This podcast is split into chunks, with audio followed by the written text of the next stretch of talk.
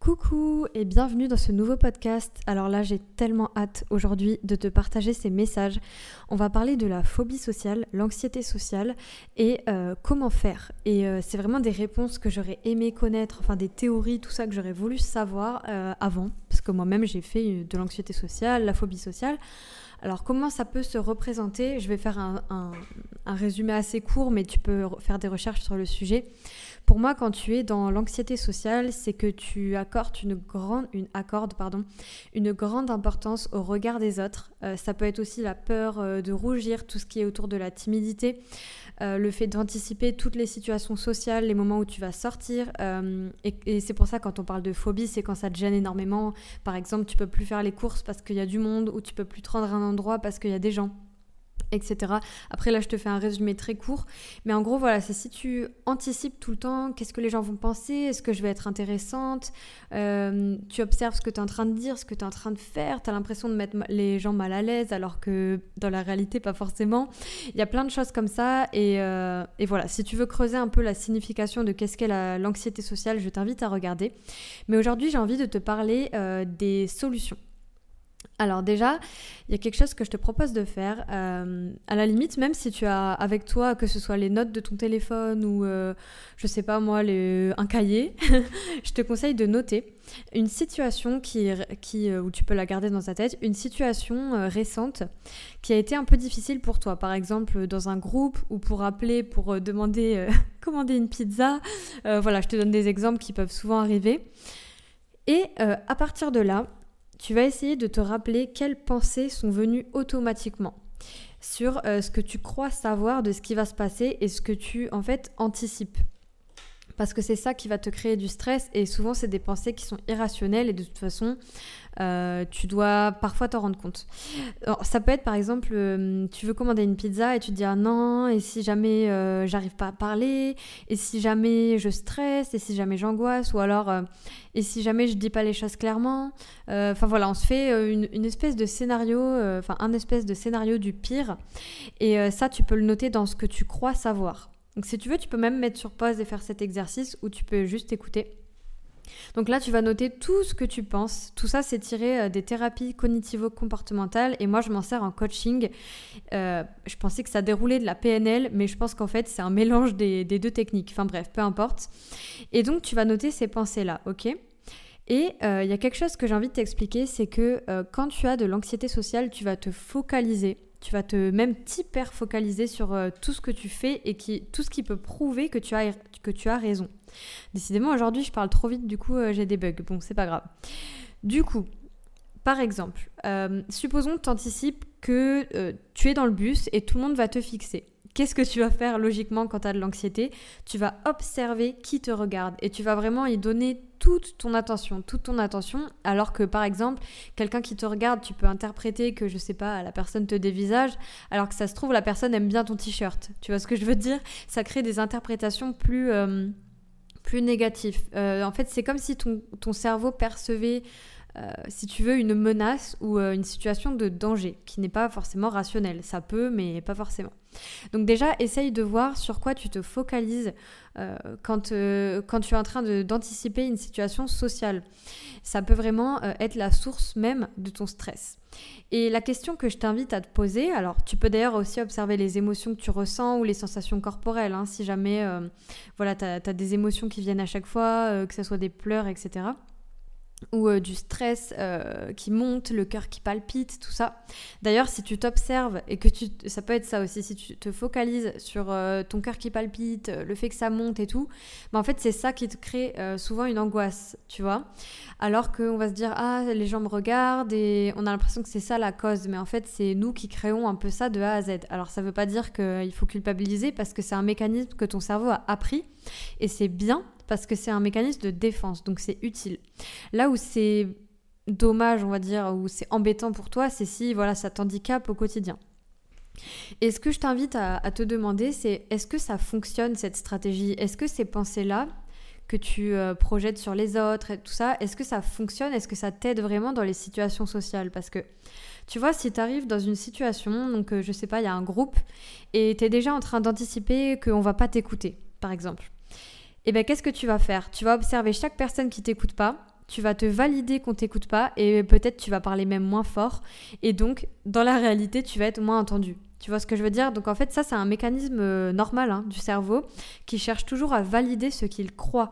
Donc le travail qu'il y a à faire, c'est aussi sur tes croyances, toutes tes croyances sur les autres, sur le monde, sur qui tu es. Par exemple, si tu te trouves pas intéressante, que tu as l'impression que toi, tu rien à dire, euh, tout ça, c'est des choses qui peuvent beaucoup arriver dans la timidité. Et étant une ancienne timide maladive, là tu vois que je te fais un podcast, c'est que c'est possible si tu veux. C'est que en fait on peut désapprendre entre guillemets la timidité ou l'anxiété sociale, etc. Et parfois on s'attache aussi à cette image parce que si tu veux on, s'attache au fait de comment dire, on s'attache parce qu'on s'identifie au fait d'être timide ou au fait d'être quelqu'un qui n'est pas à l'aise socialement. Et dans un sens, ça nous je ne peux pas dire que ça nous fait plaisir, mais ça nous permet aussi d'éviter. Et donc, comme on reste dans l'évitement, bah, ça continue et ça s'amplifie. Donc déjà, euh, il y a aussi la phase de comprendre, euh, mais je ne suis pas que ça en fait. Moi, je ne suis pas que une personne timide, je ne suis pas que une personne anxieuse, et je ne suis pas définitivement, surtout, mal à l'aise socialement, parce que ça s'apprend d'être à l'aise socialement. Voilà, c'est un peu ce que j'avais envie de te, te dire. Et maintenant, comment en sortir? Bon, je t'ai donné déjà quelques pistes avec les pensées, pour moi, c'est vraiment prendre conscience de tes mécanismes automatiques, c'est-à-dire les pensées qui viennent euh, sans que tu rien demandé, euh, les émotions qui viennent, qui se reproduisent, ce que tu crois savoir, ce que tu penses, ce que tu fais aussi. Observe euh, ce que tu fais. Par exemple, si, euh, je sais pas moi, tu mets des habits super sombres euh, pour pas être remarqué, par exemple, ça peut déjà être quelque chose. Et ensuite, ce que tu vas faire, c'est tester la réalité. C'est-à-dire, tu vas partir de ton interprétation et aller tester si vraiment ça se passe comme ça. Donc évidemment, pour pas que ça n'arrive, parce que comme je t'ai expliqué, on trouve les preuves à ce qu'on veut croire, bah, tu vas essayer de chercher toutes les preuves qu'en fait tu es quelqu'un à l'aise socialement ou euh, toutes les preuves que euh, ça se passe bien. Tu vois, alors euh, ça va pas être tout de suite facile hein, évidemment, mais déjà de switcher cette comment dire ton observation, tu vois. Et alors évidemment, on va pas commencer de suite par aller faire une conférence alors que tu as déjà peur de dire bonjour aux gens, hein, c'est pas le but. On va commencer par un moment social enfin tu vas commencer, je dis on parce que je suis dans mon mode coaching, euh, tu vas commencer par prendre un moment social qui te fait un peu peur, mais qui est pas trop flippant, tu vois. Genre euh, par exemple si ta plus grosse phobie c'est d'appeler quelqu'un au téléphone, tu vas pas commencer par ça. Tu peux commencer par par exemple dire bonjour dans un magasin ou si c'est déjà trop par autre chose, d'accord? Donc ça c'est à toi de trouver. Et à ce moment-là, eh ben, le but, ça va être, euh, si tu veux, donc de, de, comprendre quelles situations te font peur socialement. Donc tu peux par exemple euh, prendre une feuille ou comme une fois... Euh, qu'est-ce que je dis n'importe quoi Comme je disais la dernière fois, prendre ton téléphone et dans tes notes, te mettre toutes les situations sociales que tu crains. Donc euh, là, je te laisse le faire. Je te donne quelques exemples. Comme je te disais, ça peut être de commander une pizza, de devoir appeler pour prendre un rendez-vous ou annuler un rendez-vous. Ça peut être euh, de rejoindre des gens, d'aller au théâtre, euh, de, sortir, d'aller boire un café toute seule ou tout seul. Tu vois, ça c'est des exemples. Et ça peut être par exemple le summum. Moi, c'était mon cas, c'était de parler en public. Alors là, c'était le summum. Et pourtant, c'est pour ça que j'ai envie de te motiver un peu dans ce podcast. J'ai fait une conférence il y a maintenant deux ans, un an et demi, devant 79 personnes. Moi-même, j'y crois pas. Alors que j'étais une, petite fille qui ne pouvait pas bah, demander du pain à la boulangerie. Donc c'est pour te dire que voilà, c'est possible, ok? J'espère que ça va te rassurer un petit peu.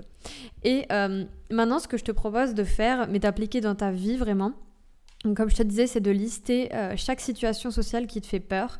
Et avant chaque moment social que tu vas vivre, donc en commençant par un moment pas trop horrible, hein, pas trop dur pour toi, tu vas noter ce que tu ressens. Tu vas noter avant ce que tu penses, euh, t'enregistrer, euh, euh, comment dire, sur tout ce que tu penses. Je te donne l'exemple, ok, parce que moi j'ai perdu ma vidéo malheureusement, mais avant ma conférence, j'avais fait une vidéo de moi pour la regarder ensuite. Et ça, c'est un super bon concept si tu veux essayer. J'avais pris ma caméra et j'avais dit, voilà, je suis terrorisée, ma conférence est demain, j'ai l'impression que je vais faire n'importe quoi. Enfin, j'ai dit toutes mes angoisses. Et à ce moment-là, tu peux noter, c'est ce que j'ai fait aussi, tu peux noter, euh, par exemple, sur 10 ou sur 100, à quel point tu crois à ce que tu dis, euh, à ce que tu penses, à ce que tu ressens. Euh, est-ce que c'est la vérité pour toi à ce moment-là? Moi, à ce moment-là, je pense que je devais être à aller, 70 sur 100 peut-être. Et en fait, après le moment, donc que tu réalises. Par exemple, moi, ma conférence ou toi, après avoir dit, bon, dit bonjour, tu peux re-regarder ou relire euh, si tu as écrit euh, ce que tu pensais avant ce moment. Et ça va te permettre, en fait, si tu veux, ça va permettre au cerveau de capter que la réalité n'est pas toujours comme ça. Et donc, ça va apaiser tes interprétations. Donc là, c'est un travail sur le long terme. Il hein. faut vraiment que tu le fasses régulièrement. Et tu peux te renoter euh, sur 100 ou sur 10.